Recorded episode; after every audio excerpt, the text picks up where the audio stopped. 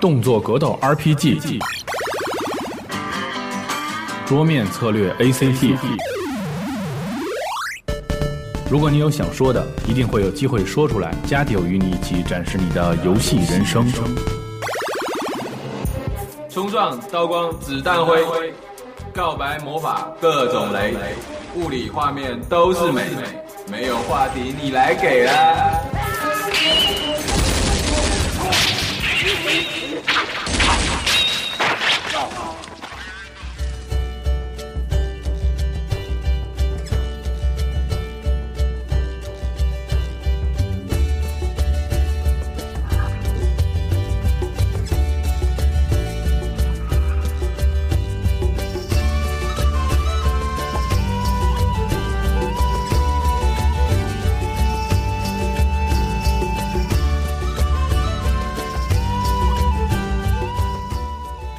大家好，欢迎收听《加丢 Pro》第二十二期节目，我是主持人西蒙，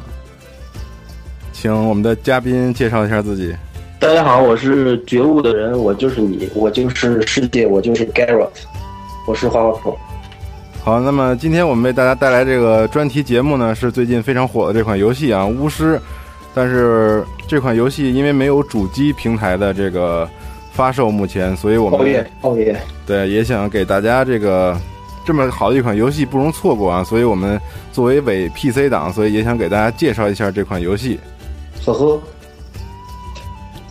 那么现在我们听到这首曲子呢，是非常具有这个北欧情调的这么一个一个算是乡村的这么一个歌曲，非常的动听。那么这款游戏的背景，花花 Pro 请介绍一下。呃，那就先说这个制作商吧。嗯制作商是波兰的 CD Project，呃，他是早先在这个波兰 贩卖光盘的，于是自己叫做，CD 哇 Project，对光盘 Project，嗯然后贩卖的非常好，在这个欧洲首屈一指，于是开始就想做自己的游戏。嗯，那么在做它是在做欧洲首屈一指吗？是不是只在波兰附近的那几个邻国？没有，他自己声称自己是呃欧洲第一，就哦不知道了，这就不知道。然后就是他们不知道为什么就想做一款游戏，然后就做了。那么就是零七年的年度最佳 RPG 大奖的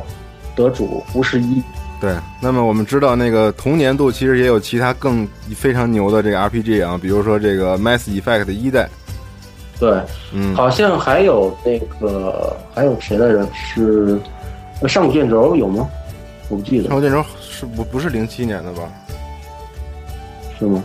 反正当年可能呃最就是最有力的竞争者就是呃 Mass Effect 一代，但是对输掉了。嗯，那么最佳这个 RPG 大奖和最受玩家欢迎奖被这个巫师夺走了。对，而且这是他们这个名不见经传的小组的第一个游戏，就是这么牛逼，嗯，这是匪夷所思的。他们之前没有任何制作游戏的经验，嗯，然后他们这个游戏是还是买的毕设的隐形，对，那所个以这毕个设，我们所说的毕设就是这个 BioWare 大厂啊，对对对，对手底下出过非常众多的这个 RPG 的游戏，比如说早期的这个《博德之门》啊，《无冬之夜》啊，后来的，然后包括《质量效应》啊，包括《龙腾世纪》，全都是毕设的这个游戏。对，然后那个它的隐形就是《无冬之夜》的一个改良版，相当于是，嗯嗯。那么这个团队好像一开始只有十五个人吧？对，可能核心人员只有十五个人，因为它的，因为其实玩过一代的话，其实你可以看出它有简陋的地方，比如说它的那个街上那些人啊，嗯基本上都一个模样。嗯，就可可见他们团队还是比较简陋的，对，但是但是，呃，其他方面却非常强。一代就已经是全全程语音，对全程语音，对，然后故事还有，呃，它的就是城市的建模，还有这个自然的这些建模都还是相当不错。对。但是我就记得唯一特别遗憾的就是你刚才说到这个，几乎只有那么几个人的建模，除了主角以外，大概都长得对差不多。对，满大街都是双胞胎。对，然后这个再再说这个起源吧，这个巫师是来自于一个小说《乌兰》的，呃，那个这个波兰乌的兰一还个行，嗯对乌来自乌兰的一个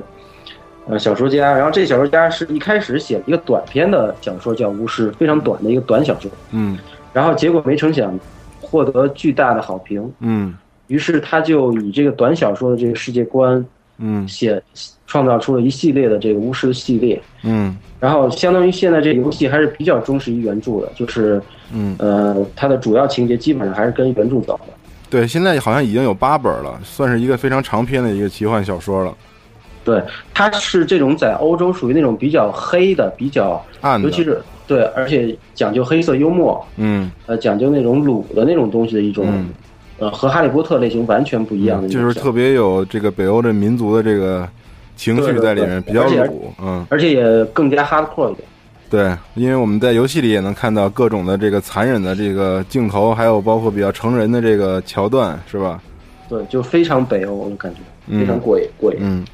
那么这个作者好像是四几年生人，我在上期节目里也提到了，他算是现在波兰的一个国宝级的这么一个小说家了，就因为他他其实最出名的这个著作就是这个巫师。然后嗯，其实这个小说呀，他也是受到了那个《指环王》的这个启发，你知道吧？魔界的启发，然后他才开始在八几年写出的这个小说。哦，啊，你知道那个昨天那个奥巴马在那个欧洲访问哦的知时候，道对对对，波兰那个总统送他了一个这个嗯游戏嘛，可见这游戏之成功已经成为了国宝。对相当于，是完全是波兰的这么一个国家级的这么一个一个著作了。然后那个现在那就介绍介绍完了那个游戏的背景，可以介绍一下这主人公。嗯这个主人公很多名字，叫白狼，或者叫巫师，或者叫手魔猎人。对，还有一个他名字叫 Wind Blade，嗯，对你那听你有有很多人那个管它叫 Wind Blade，就是风之剑。对，。风之刃嗯，我记得在这个语音里经常听到，嗯，然后他的本名叫 Garrett of Rivia 对对对，也就是这个那个雷维亚的杰洛特，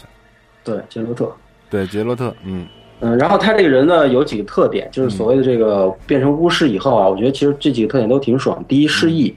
他会就是很多事情记不起来了，嗯不，尤其是失忆不是那个他们这个手魔猎人的这个特点，是他自啊己是他个个人的对个人的，是嗯他个人的这个失忆，嗯，这很爽，很多那个不不爽的事儿记不起来了，对，对而且特别搞笑是经常一个女的见他，哎，我认识对你， 对，然后说以前我我不们干风风雨过啊，对，然然然后他说嗯我不记得，对，我不记得。然后我觉得 Jared 这个人物塑造特别有意思，他太深沉了，你觉得吗？对对对对，特别冷，对，那配音过于冷，然后说的话有时候还特别逗，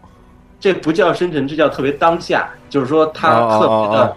他特别的无所谓过去，无所谓未来，对他就特别当下的一个对，人特别当下，嗯，对。然后还有一个他的特点就是他无口，所对以说也就是不用避孕套，对，断子绝孙，对，特别爽，就是随便随便干，对，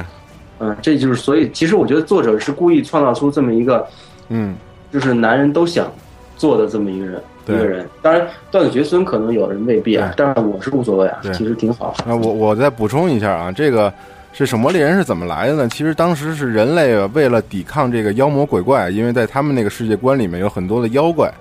除了人类啊、矮人和精灵这些种族以外，还有很多的这个妖怪经常去去伤害这些种族的这个人，所以人类呢，首先想出了一个方法，就是我要创造一个 guardian，我要造就这么一种变种的一个战士，然后来抵御这些怪物对他们的伤害。那么这个就需要一个法术来把人变成这么一个手魔猎人，就等于是把人的这个 DNA 的整个都给都给嗯改变了，然后变成另外一个就是完全非人类的这么一个东西。它的特点就是，因为手魔猎人它靠两个武器，一个是银剑，专门是杀害这个对怪物造成伤害的；另外一个就是那个铜剑，是专门对人类的这个目标进行伤害的嘛。嗯，然后它呢有一个特别大的特色，就在游戏里也体现出来，就是这个喝药，对吧？对，啊喝呀，他要喝这些药，但是这些药呢都是普通人不能喝的，因为这个毒性太大了。对，它是有毒性的，对它那个二类就是你如果喝了过多的药，它的毒性过大会对你造成伤害，所以不对能不能乱喝药。对，但是手魔猎人的抗毒性要比普通人类要强百倍，对，而且它还有一个天生的自愈的这个能对力，，就它嗯是能自愈，对，而且它不会得病。对，任何病也不会得。而所以这种一般手魔猎人都非常长寿。其实他造出来这种东西就是为了抗那个毒性，因为他要利用那些药水来干掉这个怪物，然后再提高自己的反应速度和神经的这个灵敏度。嗯，对。嗯，所以这个可见这个人的设定就非常非常的奇怪，就就绝对的是一个在 RPG 界里面也是一个绝对独到的一个人，而且对他又一头白发，对，白发飘飘，就就这个人是过帅了哈。对，哎，但你而且但你而且发他啊那他那个白发特别逗，就是那种北欧那种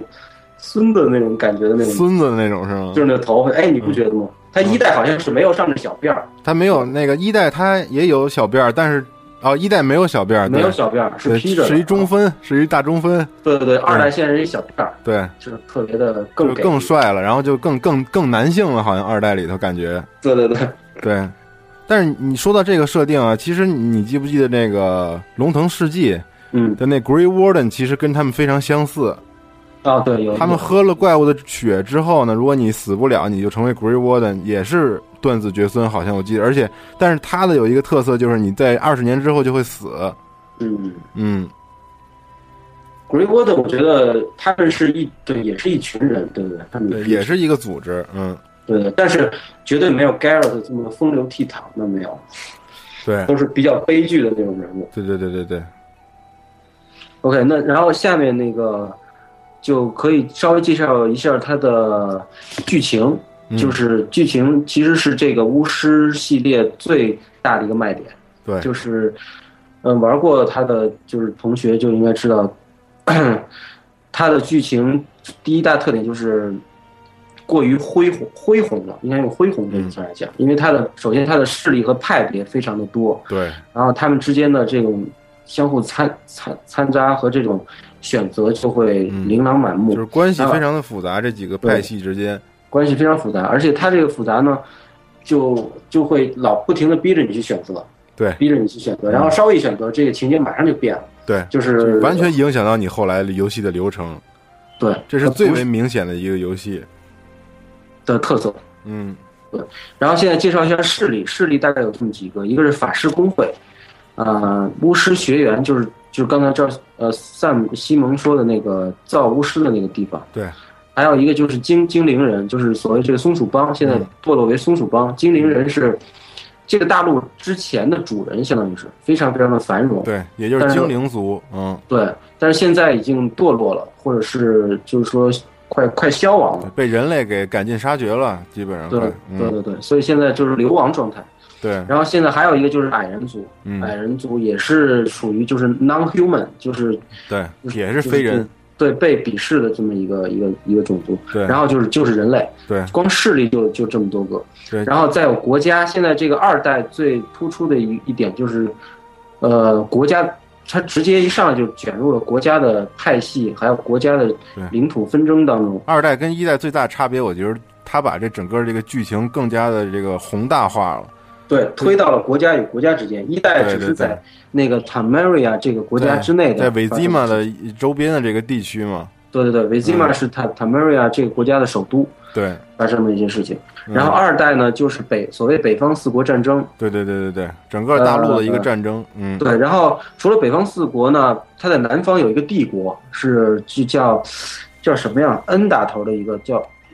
你还记得叫什么吗？我我我不记得这个名字特别不好记，我觉得这个这个对小说里面这个名字太太奇怪很了，有难，对，点，很难记。反正就是 N 打头的一个帝国，对它是对对称自己为帝国的，嗯然后他是派一个外交官，就是去这个四国来周旋。其实特别像什么呀？就是，呃，到我们战国时代，就是那个秦始皇，就是那帝国，南方那帝国，然后其他那四国呢，就是其他那嗯六小小国六对相互挑拨，派这个说客。嗯其实最后整个的一个大情节，恰恰就是这个，但是一开始还不太清楚，嗯，但是到最后的时候发现其实就是这个。对。那么嗯我觉得咱们最好还是就是稍微聊一聊这几个派系，然后让大家更深刻的了解一下嗯，啊。从然后那啊个一上来给我给我印象最深的就是这个法师工会，我觉得特别有意思。对对就对就是一上来就是你去了那个第一个城市，那个也不叫城市，叫福冈嘛，对吧？浮动的那个对，港口。叫福冈，二代里的第一个城市叫福冈，那个。对，然后嗯这里干的第一件事儿就是杀那个章鱼怪，对，然张后你玉怪知，道杀章鱼怪，为哎不是有一法师来了吗？叫叫 Seal Seal 是吧？S I L E，反正我记得这叫个什么尼奇尼基尼奇尼，可能是吧？是一个反正就是女法师嘛？对，女法师就戴一帽子高高的那个，对对对对对，两边分叉那个女法师。嗯嗯他是你见了第除了 Trace 以外的第一个那个法师工会的人。嗯 Trace 就是那个《花花公子》杂志封面的那个啊，一代的老情人儿。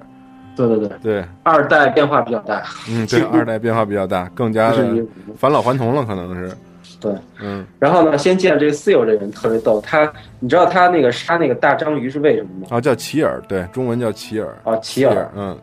嗯，你知道他杀大章鱼为什么吗？你记得吗？哦，对，跟大家打打个招呼啊，我们这期会有强烈的剧透啊，如果你对，没各有种剧透。没有通这个游戏的话，请先不要听，留着以后必须要听。嗯嗯，为什么要杀章鱼怪啊？他你不当记时得了是吗？我都不知道他为什么要去福冈，说实话，因为他哦感觉我来跟跟那我来儿，给你解释，我啊来给你解释，其实特别深，所以它剧情一点点埋的特别好。嗯就是它其实是为了这个，其中有一个国家叫，呃，K 打头那个国家，就是你玩到二章或者三章的时候，它会出现这个国家，就一个老国王特别好战的一个老国王，嗯，就暂且说是 K 国吧，对 K 国嗯，这 K 国老国王呢，他无后，嗯然后呢，他要就说来杀这个大章鱼是为了给他就是说一一一副药引嗯子，然后吃这个药他就有后了，你知道吧？哦，就是第二章那个国王嘛，挺老对的对，烧挺老死烧死女巫的那个国哎，王，对对对，就是他。嗯嗯但是他就非常好战嘛，嗯，主要是后来二章是他和 A 国相互打对，的那个事情，嗯然后不管，反正就是这个人为了解决他这个断子绝孙这个事儿去杀那个章鱼，嗯然后这时候碰见巫师了。嗯巫师则是为了，就是说，就是要杀这章鱼，因为这章鱼老杀当地的人啊什对么的。，巫师的职责就是保护人类，杀这对对些对怪物，对，杀怪物，但是他只有一个东西不杀，就是不杀龙。这、嗯这个好像是他们这个守则呀，也不嗯是是什么，反正他们就是不杀龙。对，对，然后这个是一法师工会的这个人，然后他会这个空间传送和那个 Trace 一样，对，法师工会这些妞儿都会这这些法术。对，摆各种阵，然后就传送了，你们都、嗯特别逗。嗯然后先认识的是他，然后这个主线其实是一开始是这个，呃，Garrett 在这个帮帮一个 Tamiria 这个国家的国王，也就是一代的时候所在的国家的国王，，维基嘛，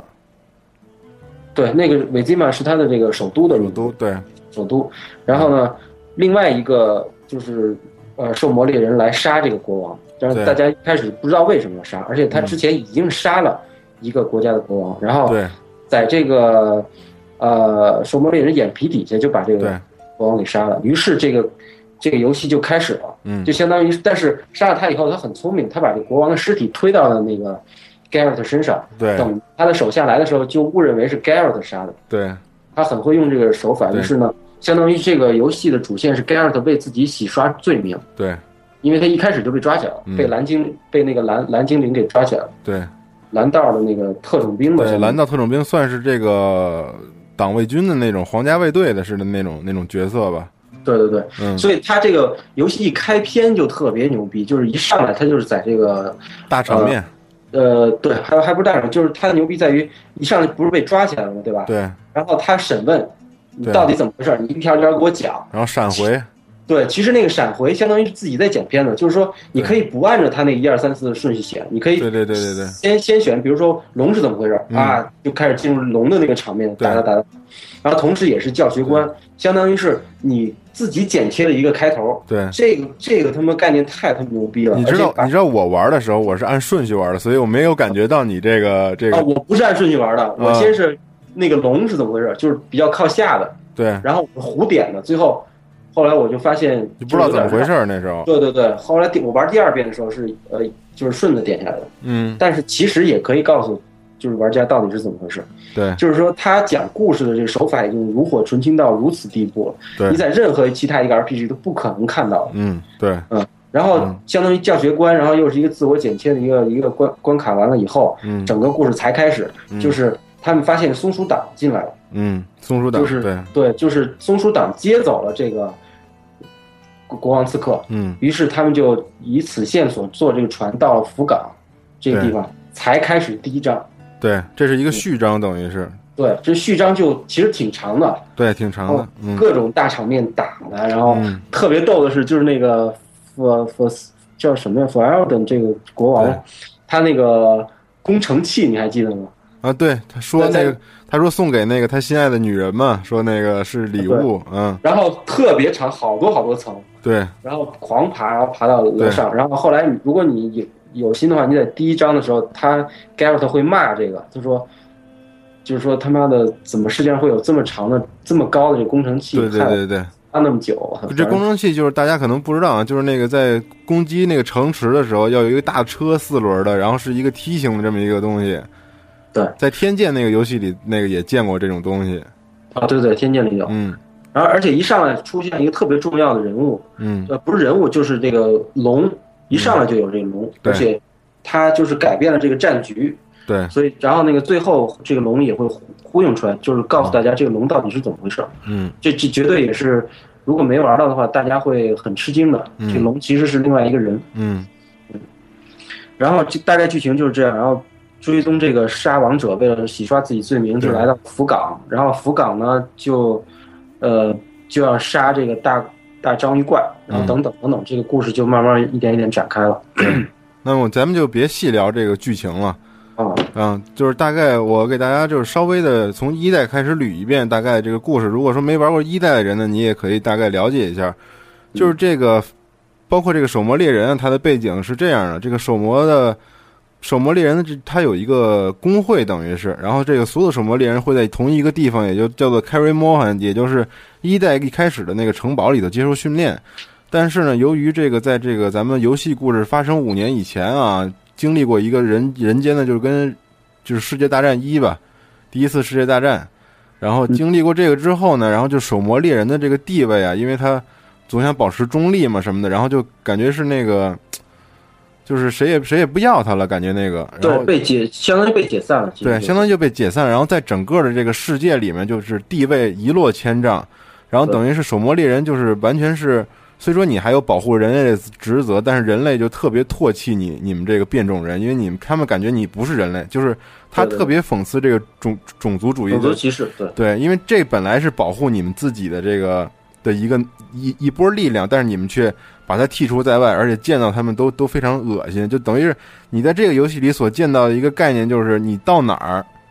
你虽然是要保护他们，但是他们一点好脸色也没给你，对，各种骂你。对，各种骂你，就是完全就是把你当做一个怪物来来对待，就是你一直处在这么一个悲剧的这么一个一个一个感觉当中，所以这手魔猎人就是整个，所以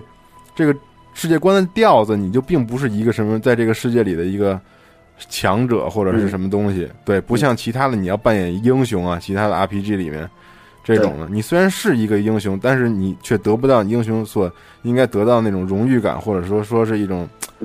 其实就是一个很边缘化、很边缘化的族群。对，非常对边缘对化的一个族群，嗯嗯。然后呢，一代其实讲的就是这个 Garrett 在一次这个大战当中啊，受到了重伤，然后死了，其实是，然后后来被复活了之后，他丧失了记忆，然后一代就是他找寻这个记忆，并且粉碎一个那个组织叫火系帮这么一个组织的这么一个故事。完了，一代其实讲的大概就是为了这个游戏的特点啊，你你肯定也发现了，就是它永远让你做出最难做出的选择，对对吧？对你你永远不想伤害任何一方，但你做出选择之后，你会绝对要伤害任何一方。嗯， 没错，最大的矛盾一个就是人类和这个非人之间的这个，这是最大的矛盾。松鼠党，咱们就拿松鼠党和这个烈焰蔷薇骑士团来对比，嗯就玩过的朋友们肯定都知道，这两个帮派一直是在做这个剧烈的斗争啊，一波代表人嗯类，一波代表非人。但是你你你你要在这这整个这个故事情节里面，必须要选边站，嗯，而且关键是，就是说，玩家玩到最后会发现，其实选哪一方并没有说哪一方是正义的，真对没有，就完全没有就是嗯。对，完全没有，就是你嗯凭你的直觉或者你想选哪一对方就是哪一方你。记得不记得那个游戏里面，其实一代最后有有一句话，就是人家问他说 g a r r t 你为什么要选这么做选择？嗯你为什么？”然后 g a r r t 有一个回答就是：“我在这种情况下只能选择邪恶稍微少一点的一方。”嗯，嗯，我操，挺牛逼。对，吧就是他没有任何办法，他嗯，你像守魔猎人这么一个中立的这么一个概念的阵营，然后他本身又是这么低调的一个人，其实他本身并不想卷入这个这些纷争当中，但是你根本就没有办法，嗯，你在这个政治乱流里面必须要扮演这么一个角色，就是你必须要选择你站在哪一方的利益上。一代我当时选的是中立嘛，嗯，然后后来就整个两两两方全都反目成仇，跟我一起来攻击我，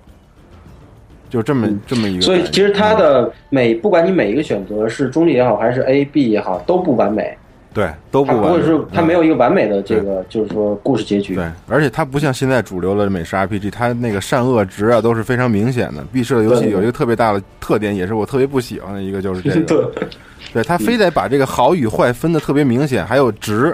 六十了，对对对我善良六十了，我那什么，对这，最经典的就是 Mass Effect 系对啊列，就就是这个尿对，性。有一个 Paragon，还有一个那个那个什么，那两个对对值嘛，就是啊对对对然后这两个值来决定你以后的这个剧情。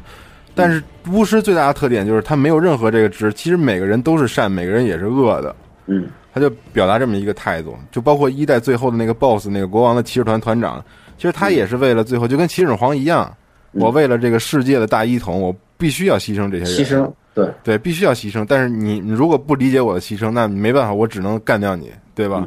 其实所以其实他作者还是有一个就是说无奈的态度，一个刚才你说的是善可能就是恶，他可能还有一个无奈态度，就是说其实这个世界是善恶不分的一个世界，对也是一个比较无奈的这个世界，所以就觉得跟现实世界其实也有非常大的相似之处嘛。对。嗯然后你刚才说完了一代的情况，嗯，然后我刚才大概说一下二代的情况，然后现在可以说一下那个战斗系统。对，其实这个战斗系统真的被人忽视，哎，真的没有好好玩。我不知道你玩的是是哪个难度，我玩的是简单难度，因为简单啊跟终极我试过啊，这个相差有点儿大，嗯不像一代。一代我玩的是最最困难，但是二代我觉得终终极有点儿削困难，那你是没有没有体验到它那个精华。是吗？其实它这精华，我觉得战斗一点也不枯燥。一开始我也觉得特别枯燥，哎，就是砍呀、砍呀、砍，使劲砍。嗯但是但是其实不是，它其实分两两个主要的东西，嗯一个是 combo，一个是 chain。就是 combo 相当于就是你的魔法与剑的组合嗯，chain 就是你的那个剑的那个连连连续技，连击相当于嗯是对。嗯如果你这两个能够活用用好的话，就是能够，就你不管再难，基基本上都能把一个怪给虐死，就是那样的。然后特然后别它华丽是吗？你给我讲讲，我都对它没然后玩出来，嗯主主要是 combo，就是其实它必须，它这个修其实有三个，就是魔法、嗑药加剑。对，魔法就是炼金和剑，对对对对，其实这三个是缺一不可的，尤其是在疯狂难度下，就是最高难度下，或者是次高难度下。嗯如果你要是不嗑药，你就啊、用剑和魔法去打根本就没戏。嗯所以说它是一个特别综合的，但是它这个三个分支的你的点数分配有限，所以你要研究出一套比较合理的分配的这个，我现在是全加剑上了，另外一点儿没加，哦已那经可能那可能就要悲剧已经够用，已经够用了，简单难度有点过简单了，啊、简单难度可能你你要调到那个高的话，肯定就不行。嗯所以它是每一个都要稍微学一点，当然你可以稍微偏重一点，比如说你嗑药的话，你偏重嗑药，你可以就是你的那个搭陷阱的技术就比较好，你的嗯战术就完全不一样，你就是主要靠搭陷阱，还有嗑药，还有放放那种火，还有对各种乱七八糟我。知道好多人研究这个整个这个游戏啊，他研究特别嗯深，他玩最高难度其实就是为了体验这个游戏最好的这个乐趣。对，其实它的战斗非常好。对嗯它的魔法呢是分有五个法印，主要是靠这五五个法印。对这个第一个是应该是最有名的，就是那个阿尔法德吧，还是叫对什么，冲击就波，是对冲击波。嗯其实呢，有很多招是这样的：一上来，如果给一个你那个阿尔法德够强的话，嗯起招起势是它；嗯有的弱的怪或者他判定好的话，你直接拿剑重击，嗯直接就是一个那个晕过场的那种镜头，就是嗯不是直接就秒杀了。啊所以你得知道怎么杀怪，有时候还得他有的怪会防嘛，啊对对吧？嗯你还得会破防，嗯破防有很多很多方法，哦就是用用用那个就是嗑药破呀，或者是魔法破，嗯然后每其实很多那个呃法印之间的破法又不一样。嗯然后，由于它你选择法印，法印还可以升级，每一个能升两级左右，大概嗯对还，还能可以生两最后还最后还可以弄出那个就是突说，变诱发物，对对对对对，那个东西，嗯就是其实我的意思就是说，它的这个组合是非常非常巨大的，嗯，就是这个系统非常值得研究哈，不啊像我对，而且它特别像真正的打架，就是真正打架不就是我给你一拳，你给我一拳吗？对对对是嗯，就是我对拿没错 剑叭拼你一下，然后我稍微躲一下，然后我再给你发一火球，然后那人可能又躲躲在那儿了。你要真正玩巫师，他其实跟现实的那个打特别特别相就近，等于你必须得一直处在不能是一直攻击的状态，你必须要躲，对吧？对，你要躲要或者牵你要制嗯它，或者你要破防，然后一旦在破防的状况下，你尽量就可以让它就是联机，嗯然后你要根据情况，然后它的 AI 其实挺高的，所以它的乐趣在于你玩那个高难就是难度的时候，嗯你就真的觉得在一对一那么打，哦，好爽，就是这种感觉，可能一个人就得打挺半天的。因为你要它这各种的下陷阱啊、魔法的组合，还有这个对躲，对是吧？滚，然后它这个其实有点像你特别爱以前爱玩的那个叫做《黑暗灵魂》吧，还是就 PS 三上那款游戏独占的，嗯叫什么？叫恶 Dark 魔 Soul 恶魔之魂，啊，对，《恶魔之魂》对，就有点像那个，嗯那就就是一一个刀一嗯刀一刀的，对对对嘛，就对是一个一个打半天。但是《恶魔之魂》多少粉丝啊？就是都是那种哈拉扣的，对好玩好。玩。这因为太哈拉扣了，因为那打起来真的就是你有一段时间不玩，你就特别怀念，特别想对它，你，知对，道就吗？是就是享受，就是你对觉得真在打，就是上瘾了，哎，一件一件，哎，你把这调到高难度，你绝对上瘾，是跟那吗其实其实差不太多的，嗯，就是因为你现在可能全部间隙了，有点偏，你对稍微升几个那种魔法，其实就会大不一样对。但或者巫你师的这个剑术啊太华丽了，真的比对对那个恶魔之魂华丽太多倍了。嗯，呃，他说是用那个欧洲剑术大师的这这个动作捕捉来做的这个游戏哈。对，而且他比如说好几个人跟你打的时候，他这个他这个打的动作就完全不一样了，嗯，而且据说光起势就有七到八种方法。对，反正我能看出来其他实的动作特别的复杂。这次二代嗯就是在剑击的动作当中比较复杂。一代你记不记得它是有一个连击的这么一个系统？对对对，就是你剑在冒出黄光的时候，你要点一下我点鼠标，然后它才能做出连击的这个动作。但二代就是取消了这没有个了，嗯，它只有那个重击和轻击。对，这但是你需要配合的这么来做，对，但是一所以说嗯其实这个战斗系统，那它真的太可研究了，一点嗯儿不比任何其他 RPG 游戏差。我只不过一开始嗯普通的玩 RPG 咱玩惯了，突然一玩这个新鲜的就不适应。对，因为动作的属性太强了，这个游戏。对，啊，还有一点啊，就是说这个一代的时候，你记不记得在躲避的这个过程，嗯，他的那个动作特别华丽，你记吗？他各种侧空翻，然后前滚翻，啊，对对你记对，得吧？但是二代里只有一个动作，你发现了吗？它就是翻。就是滚，就是在地上翻。对对他可能也是为了别让你眼睛太花了，实用一点儿这个技有术，可能然后让你来更好的安排你的战术。嗯，而且还有一点就是二代的这个 BOSS 战。就牛逼死了！我操，就是我觉得是一个特别大的提升。嗯，一代 BOSS 战很少，对对对，它没有太多 BOSS，这这一代的几个那个大 BOSS 还真是，嗯，呃，让人印象深刻对。章章鱼怪，章鱼怪就很不错，其实做的，对对对，嗯，比较主流了。其实这游戏现在做的已经比较主流比较了，主流嗯，但是它后面有几个就是让你特别爽的那种纯拼剑的那种 BOSS 也特别爽。嗯，然后、啊，你，说然后战斗还有什么说的吗？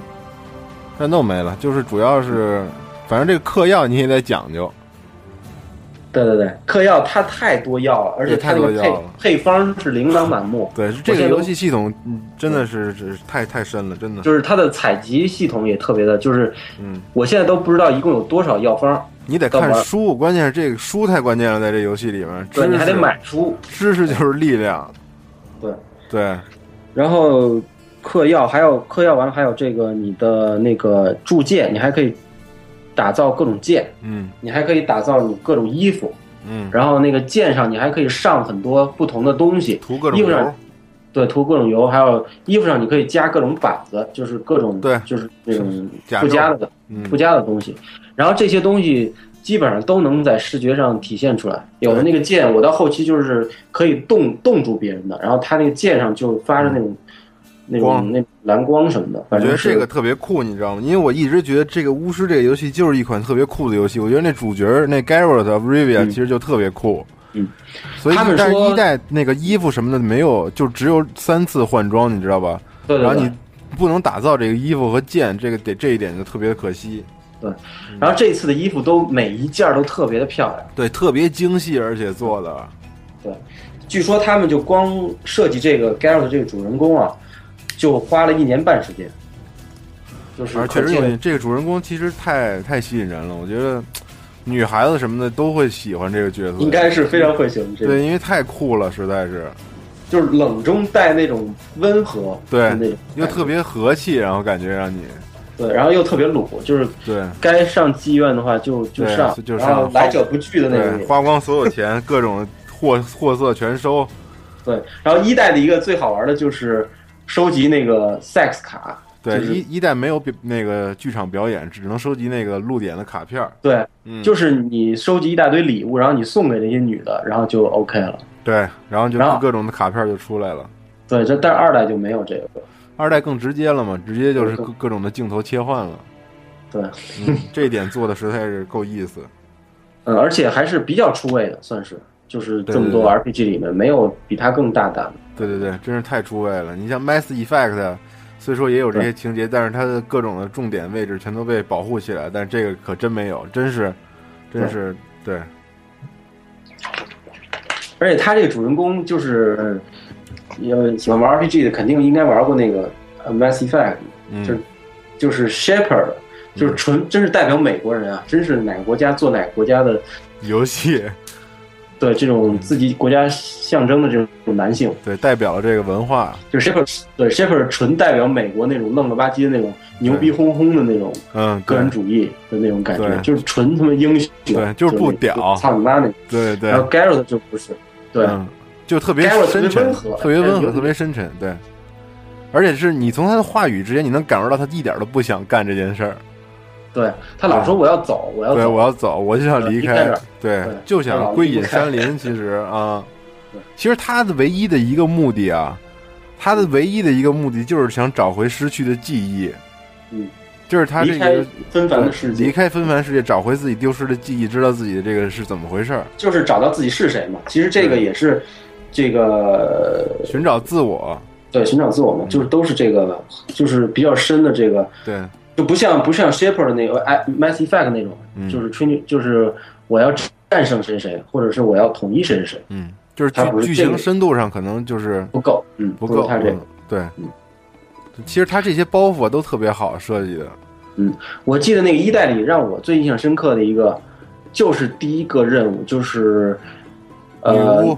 住住在那个地方，然后突然夜里出来一大堆恶狗、地狱狗，然后到处到处咬人。后来就是说到底为什么？嗯，然后以为是一个女巫说那女巫来陷害大家，然后到到最后发现更不是，就是因为这个镇子里的人都太邪恶了，嗯，然后这些狗其实是他们邪恶的这个化身，然后呢来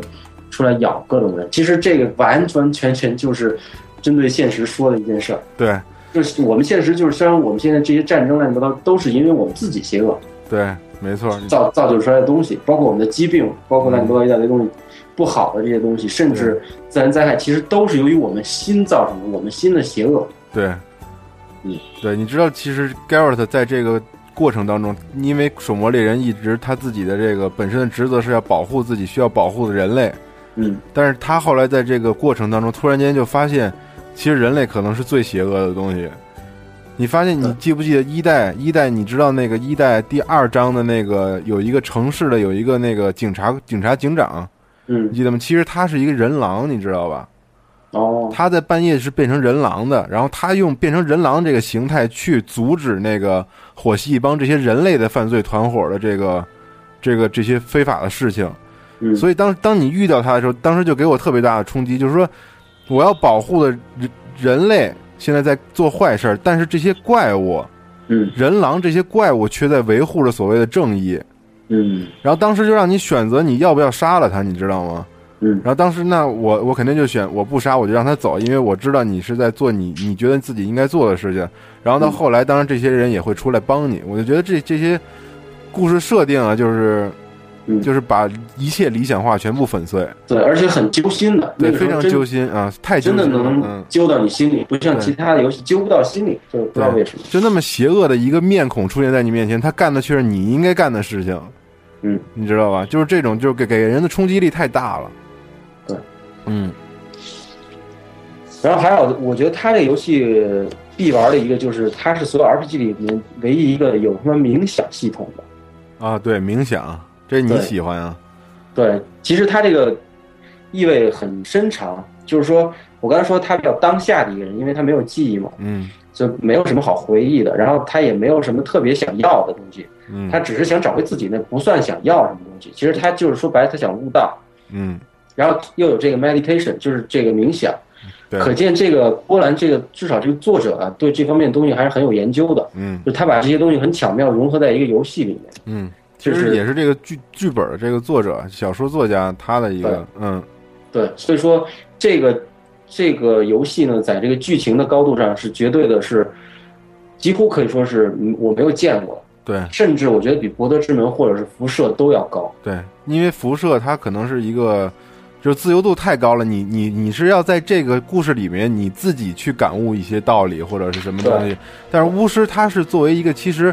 它算是不是那么自由度那么高的游戏，它一般只会给你两到三种选择，然后来影响你后面的事情，但是这整个剧情的发展呢，其实还是它已经给你铺垫好了，让你去体体会这个这个过程，嗯，嗯所以说其实太自由度的游戏确实会有这些这种缺点，比如说那个《上古卷轴》系列，嗯，尤其是《上古卷轴四》吧，就是上、上一个，就是大家觉得剧情太渣了。对，它就不会让你有特别深刻记忆，就像我们现在一说起来就能想起好多桥段，对，就特别震撼你的这些桥段嗯。嗯，也其实这也可能也是那个美式 RPG 跟这个日式 RPG 之间的一个特点，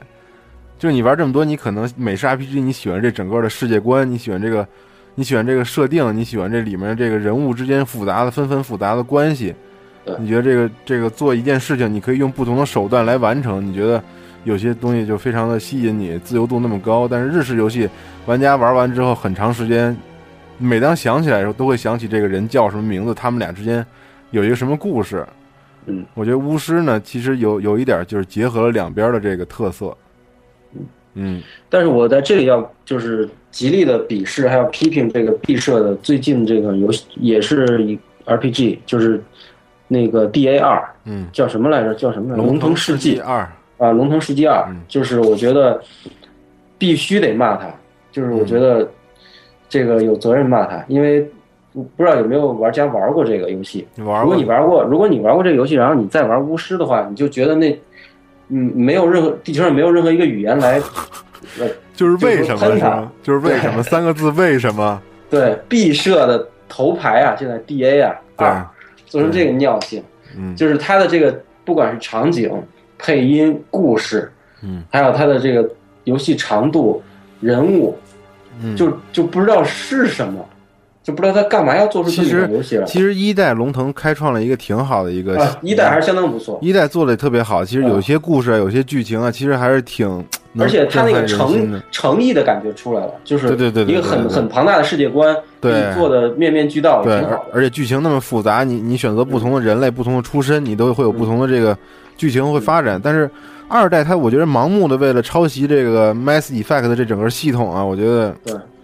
就是哦让对，说起这个来，其实巫师里面你，我不知道你你你你体会到没有，他其实也抄了很多，啊，是吗 比？如说那个战斗的时候，你按那 Ctrl 键，嘣，那个对对对就慢对，慢下来子弹时间了，，这这对，这不就是 Mass Effect 吗对对对对对对对对吧？对。然后他的一代是暂停，对一代是可以暂停的，嗯但是这个没有暂停。对，这确然后实还是有、嗯还有什么是？我记得还有几个是抄那个 Mass Effect，反正我觉得他这个游戏游戏制作者绝对是很喜欢 Mass Effect，嗯。应该是看不出来。对，啊他们肯定也是玩毕设游戏长大的。我跟你说，这帮对对人，对要不然他们怎么会在第一代选择毕设的引擎呢？对，对吧，所以我觉得 M E 三压力很 大，上古对对卷轴对对五压力很大。对压力很大。今年的这个最佳 RPG 大奖，我觉得很有可能实至名归，可能没准儿还会在但但当然那两个游戏还没出。嗯 Mass Effect 三啊，应该是这角逐明年的这个游戏大奖了，因为它明年才出。但是这老滚五呢，看看、我觉得这真个没戏，我觉得嗯没戏，对，一点儿戏都没有。所以我觉得这个说到现在，就是可以总结一下，这个游戏可以堪称是完美的一款游戏。嗯就是不管从任何角度，从剧本、从可玩性、从战斗、从配音，呃，从这个画面，你要说画面那更牛逼，就是嗯我没有见过比这更牛逼的画面了。说白了，对，对我我这也太见过美了嗯，太美了，真是太美了，那光影、那个贴图、那个色彩太美了。呃，而且它的这个建模的，就是很很真实的感觉，不像是一款游戏或者那种小儿科那种东西，对对对对就是很真实，而且特别大气。它的景深啊，对它的背景啊，哎，那个景色太好看了，我真惊了，你知道吗？有几个地方嗯，就是尤其尤尤其其是一开开场那几个地儿，对吧？对，就你往远了一看，那山、那云，嗯，然后各种帐篷，对啊然后还在彩旗飘飘的那种对感觉，，而且还有它布料系统，对，而且它这个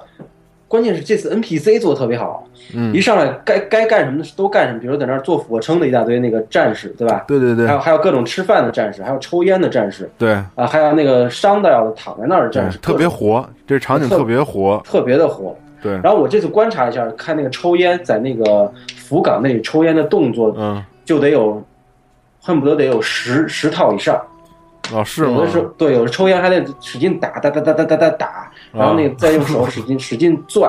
使劲攥完了哦，然后太捏细起来了，各种抽，然后那烟都还有。啊，就是特别不可思议。然后，因为它这个这个游戏是有时间概念的，你可以通过冥想到晚上啊，到嗯对对对黄对昏啊什么的，对他们该干什么干的就特别好。对，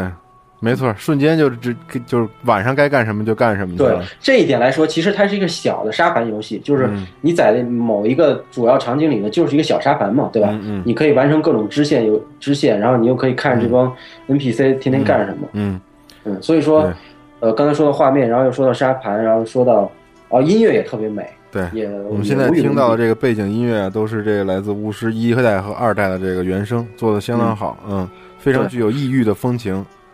对，然后它的游戏的可玩性又非常高。嗯首先，剧情你可以玩好多好多遍，它有十六个结局，据说这次。对，然后你的这个战斗，你可以比如说有一次倾向学剑或者嗑药或剑，对然后你还可以打造各种不同的东西，收集的要素也非常多。对，呃，所以说这款游戏真的趋近于完美，我嗯唯一唯一有一点点。就是扫兴，就是它略有点短，我觉得对就是意犹未尽。也是为了以后 DLC，我觉得他也为了也也肯定要赚钱嘛，对吧？现在 DLC 嗯不，也它是一个 DLC 是免费的，全免费嗯，它不叫 DLC，它是叫直接叫资料片。哦，对，所以我估计为什么这么短，还有一个原嗯因就是它要出可能一两个那个资料片。我觉得在三代出之前，肯定要把这个二代的故事最后没讲完的地方再给讲完了，对然后可能还会有三代，而且嗯其实二代是推向了一个更高的高潮，就是北方四国和南方那嗯一大帝国的一个冲突起来了。你知道现在然啊、嗯你说，然后现在故事其实停在这儿了，嗯就 OK 冲突起来，但是不知道怎么回事儿，嗯，所以可见以后要要讲多少故事。你知道这个游戏啊，现在有以网那个网上好多网友也在说这个一代跟二代之间的这些区别，嗯就是我们从这个剧情这个大概的调子上来说啊，一代其实是比较草根的，其实我觉得，嗯，就是你作为一个被人间遗忘的这么一手魔猎人，你为了追回自己的这些记忆、丢失的记忆，然后你你出发了，你在这个一个城市里面，然后做这些，你看一代打交道的都是什么人啊？流氓、对，流氓团伙、警察局警长，对吧？然后私囚囚犯什么的。囚犯、私家侦探，你记不记得？那私家侦探都是这些人，顶多是一火系一帮，也是一个算是一个黑帮组织吧。最大的头目也就是这个，但是二代整个就给你升华了一个层次，就整个把这个整个剧情抬高到一个，就是太宏观的、太广阔的这么一嗯直个直接打打交道的国王，就整然后个呢二代全都是政治了。对特种部队，然后外交家、外对外交官，对然后法西工呃法式工会这帮孙子，对然后各种全是头儿，就是这种全是顶尖的这种。对啊，就整个上升了一个层次，所以好多人就觉得一代的那种暗淡啊，就比如说画面上你发现二代的色彩多了很多嘛，嗯，特别鲜艳对，特别的鲜艳，所以有的人就怀念一代那种小细腻，你知道吧？哦，嗯，小小清新，对，小也不是小清新，就是那种对，那种特别细腻的那种感性的那种感觉，在这游戏里体现出来。可能这游戏一代有有那种凄凉的感觉，对有那种就是这种艺术的这种感觉，你知道吧？就打动你的可能是另外一种感觉。这两个游戏虽然是一个故事，但是说这表现出来是完全不一样的。嗯所以我觉得，如果你要完美的了解这款游戏，一代一定不能错过的，因为一代真的，我跟你说，嗯一代你要玩通了至少五十个小时以上，是就吧是故事太长了，真的太长了。对，所以我觉得真是太有诚意了。你你记得，我记得当时一代说这几个人，嗯，就是嗯你刚才你也说了，不玩游不没做过游戏嘛，对，没有完他全们当时，其实根本就没有考虑到任何市场的因素。但是其实是这样的，嗯，就是他们这个一代的投资是八百万美元，对。就折合人民币五六千万，然后对哦相现在当卖相当少嘛，就就是现在按照那个大大做的这个标准对对对来说很少很少嗯，然后但是卖了是一百多万份，这也是嗯个是是个奇迹嗯了对，，一百多万份绝对能赚回来了，呃，赚了很多。对，赚了很多很多，嗯相当于赚五千多万美元，相当于是。对然后他回本绝对早就回了。嗯然后呢，现在这一款我不知道花了多少钱，嗯应该是上千万美元，嗯，但是也绝对比不了毕设的那些那么大的大作，所谓的。对，那数千万美元的投资啊，就像 Mass Effect 这种的，对，光打个广告就花上千万。嗯。嗯，然后他，我觉得这个公司还特别大气，就是首先它是一 PC 游戏啊，对，它它现在也把那个就是说所谓那个验证机制也去掉了，就是相当于你下的盗版也可以变成正版，你也可以在呃在线免费下很多 DLC，对，就是就是说他就觉得自己都活儿牛逼，我对我我无所谓你盗不盗版，你该买正版的还会买正版，对，就等于做的就是太高级了，对，就而是且太高级了，我没有可以那么大想的到啊，可以想到，如果他要是出这个就是主机版的话，我估计他 E 三会宣布会出主机版，明天那六月二号它会有一个发布会，嗯，那么可想他这销量又得有多少，对，所以估咱们计关得注吧。得达到三四百万或者对，类似反这种正。反正这个主机玩家们，如果你们那个 PC 没有玩过这款游戏的话，如果这款游戏一旦在主机平台上发售，你务必务必一定要买这款游戏。嗯，画面可能会稍有减弱，但是这款游戏的这个内容绝对不能错过。而且最有诚意的是，它国际版是有巨多国语言的，包括中文，这都是官方发布的。嗯，所以像我这种，我也不算 PC 党嘛，所以我现在非常荣耀，就是终于用一款游戏秒杀了你们主机党所有一 切，就感感觉良好。就是对，嗯，反正这款游戏真的就让我再次振奋了。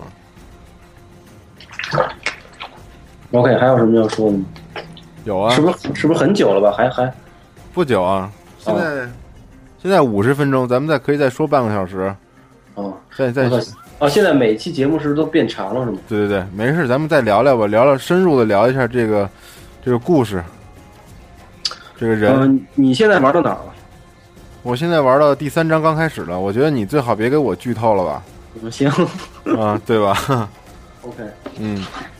那你就说说你你印象深刻的吧，就是一代，包括一代，包括二代，有有哪些故事和哪些人，让你想起了什么，包括让你觉得心里头有什么打动你的地方，反映了现实的什么问题？嗯嗯。没有，有太多了，我这不现在在想说哪个呢？就是我现在想说的，其实但是这个会会剧透掉，那就不能说，因为它这个是都是联络有亲的这个剧情，你说一点儿后面就剧透掉了，很很那个麻烦的，因为你现在还不知道那个龙是谁呢，是吧？有好多小的任务呀，对不对？嗯，嗯，我想想啊，我想想，那你你最印象深刻的呢？我觉得一代的话，让我印象最深刻的一个是一代，刚才咱们说的那个女巫，嗯就那女巫叫阿比戴尔，我记着好像叫嗯那个女巫，就是人们一直都是特别憎恨女巫，还有这个巫师嘛，一嗯个 witcher 一个 witch 啊，嗯反正就是就是像你刚才说的，它表现出来的完全都是人类心里的那种邪恶。完嗯了，一代到后来还有一些有一些剧情就让你特别难以抉择，比如说那个最后一代最后一章有那个。不行，我忘了怎么办？我就说一个二代的吧。二代的嗯那个巨魔的烦恼那个那个资料片你玩了吗？我哦玩了，就是说那个怪物啊，它太可爱了，你知道吗？嗯就它是，就是你你一直在这个过程当中，你觉得这个你要干的这件事儿，到底是不是一件人应该干的事儿？嗯就是你作为一个人类的守护者，你去杀这些怪物，但是这些怪物有时候在你面前展现出来的却是那么的温和，啊嗯就是那么的无欲无求，那么的没有攻击性，你知道吗？嗯。哦，对了，啊，对，先说这巨魔吧。这巨魔当时是为什么呀？你记不记得一代一上来的时候，有一个士兵给了你一个那个项链儿，项链儿，对，叫没什么一个项链儿，你要一一第一关里那个服务岗要找到一个女巫给你施法，做一个法术，然后让你这个项链儿重新带来好运，你知道吧？哦，我好像记得，我当时就是为了取得其中的一个施法用的东西，所以我把那个可爱的巨魔给杀了。当时我心里就是，哦，是那个桥底下那巨魔吗？对啊，就是手桥那个嘛，他不干活嘛，因为那个他头疼，嗯，对，对，想让你给他找酒喝，对对对，对伏特加他就是特别可怜，我觉得。然后后来，但是没办法，我还是给他杀了，因为我我必须要把那个我觉得就是自私的认为，我觉得我必须要提高自己的这个人物的能力，所以我必须要做这件事。但我现在其实非常后悔，因为那个东西其实没有带来太太大的这 个这个作用，所以我啊，你是因为这个后悔啊？如果你要是带来很大，你就不后悔是吗？不是对啊，有可能人总是这样的 嘛。你玩游戏的时候就非常反映出来人性的这些东西，对吧？这种游戏对对也对带给你的最大的震撼就是让你哦，自己原来是这样一个人，对，真是这样，对吧啊发现了你自己。发现自己人性上很多阴暗的地方嗯，对吧？然后包括一代，我觉得有一个特别、特别也是特别揪心的一个故事，就是到第三章还是第四章的时候，有一个城市里的一对年轻人要结婚了，嗯，然后你要去参加他们婚礼，但是在这个里面你发现了很多就是非常不好的事情，比如说这个新郎跟新娘要结婚了，但是新娘新新新娘还行，嗯嗯但这个新娘子呢爱着另外一个男人，嗯，你知道吧？嗯，哦，是另外一个男人爱着这个这个新娘子，这个新娘子呢，然后然后这个新郎呢就喜欢另外一个女的，就是非常复杂这个关系，然后到后来就发生了命案，你知道吧？嗯，然后就特别可怜这个新娘，就是新娘其实是非常爱着这个她要嫁给的这个新郎的，你知道吗？哦，然后这个新娘子就是死了，她在那个野外啊被杀了，嗯然后就特别可怜，她变成了一个日间的幽灵，嗯，就等于在白天的一个幽灵，她一直在采集那个有一种叫什么什么草，我记着啊，嗯叫什么子，是蓝什么什么蓝子覆盆子。一代里头有一种草药叫覆盆子，你那个采炼金的时候也不会叫用覆盆子吧，父子草吧？啊。有第二代、二代里有附子草，在一代嗯里那东西叫覆盆子，哦，你知道吧？那个他说我我的那个未婚夫最喜欢就是这种花儿，我要来给他采花儿。但是他当时已经是一具僵尸了，你知道吗？嗯但是还是那个哼着小曲儿，然后穿着婚纱，然后说着那些就是我我要给他采集这些花啊、这些草啊、这些东西，你知道吧？当时就是特别可怜，当时就是就是一恶魔的样子。嗯，但是他说话什么的还是说那些，当时我就就是你要去解救他，你知道嗯吗？你要去这个在那个佛家里面讲，就是这中阴身状态，就是说他我执太大，嗯他不愿意去投投胎，于是对他对的对对中对对对对对他在中阴身状态一直干着他死前一直最想干的那件事儿，不没断的错重复，，不他断地就重复无法释放自己的灵魂，就是不愿意去另外一个地方。对就是巫师啊，就是这个 Witcher，他有一个特色，不光要杀怪物，他也要解除这些诅咒。对解除诅咒，对，对这也是他的一个职责之一。所以他，我当时就去就想办法要解除这些诅咒嘛。然后就后来就发现啊，谁杀了他？是他亲生妹妹杀了他，嗯你知道吗？他亲哇不是亲生妹妹，是他亲妹妹杀了他，因为他亲妹妹喜欢他要嫁 给嫁给的那个老公。嗯所以因为出于嫉妒啊或者什么的，就就把他杀了。然后后来就是你你在处理这个姐妹的关系的时候，你就发现这个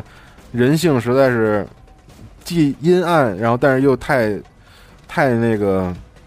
太脆弱了。所以这个在佛家里也有说法，嗯就是所谓其实整个这游戏玩的就是一个无常，就是嗯所谓人现实世界的无常，嗯这些无常都是由很多的那个我执，所谓我执就是我想怎么怎么样，嗯比如说我喜欢这个人，我就要得到他，嗯或者是我觉得这个国家不好，我就要灭了他，嗯都是这个莫名，就是这个无名的我执，然后导致这个无名的这个我执的社会，于是这个社会是永远在转的，就不断的变化的。嗯然后其实不变的只有 Garrett 本人，就是他自己。嗯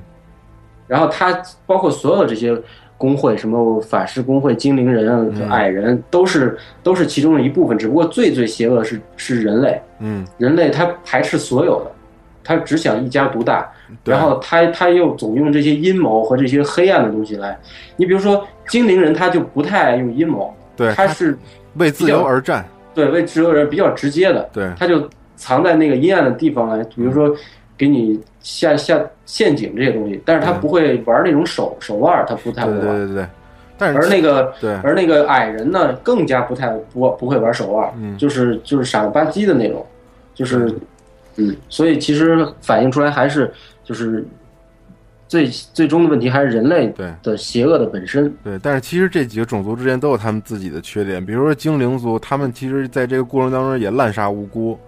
嗯，对吧？为了达到自己的这个目的，不顾一切的方式，对，不顾一切的方式，他就是要报仇，说啊对白他了嗯就是为了复仇嘛。对，为了复仇，所以他们是帮助了后来现在这个就是，呃，国王杀手，就是国王刺客的。对嗯他们一直在后面帮助他们，包括法师工会其实也跟他们有瓜葛。对，我刚才说到的那个剧情啊，就是后来这个姐妹之间，她们两个因为那个妹妹，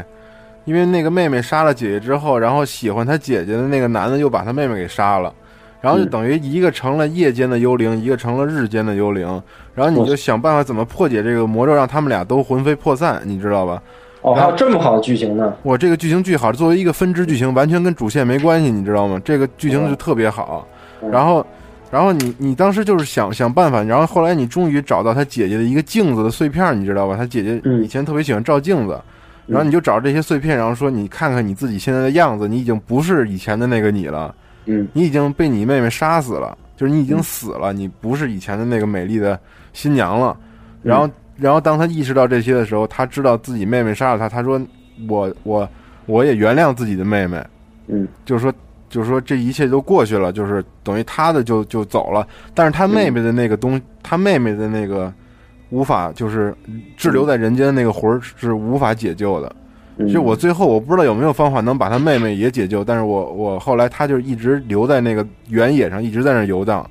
嗯也特别可怕。嗯，那个二代不是也有也有一个类似去诅诅咒的地方，就是去那个战场的诅咒，对吧？对，解嗯那个女巫那个诅咒嘛。对，对，我觉得，但是这个女巫那个诅咒可能就是搞得太政治化了，你知道吧？它就嗯没有这种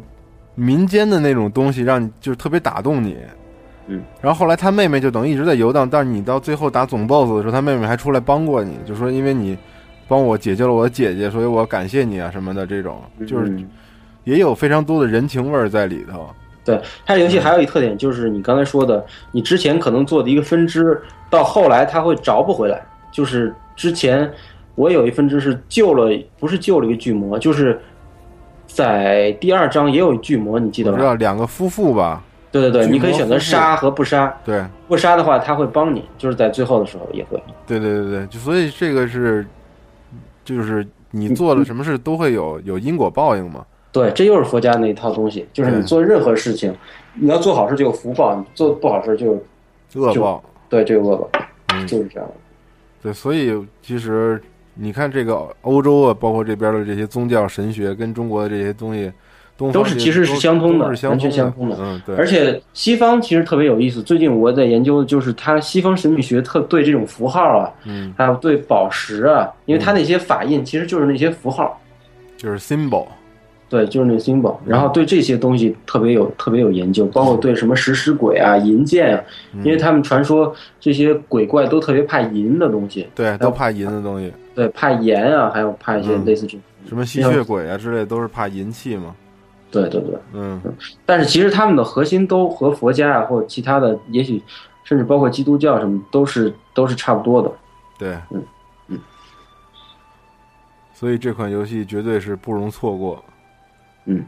你想都能让你自己找到你自己，看到你玩家自己是什么面目，对有多牛逼的一款对，游其戏。实就是让你这款游戏一个主线就是找自己。嗯就 Garrett 自己本身这个主角，其实也就是寻找自我的这么一个过程。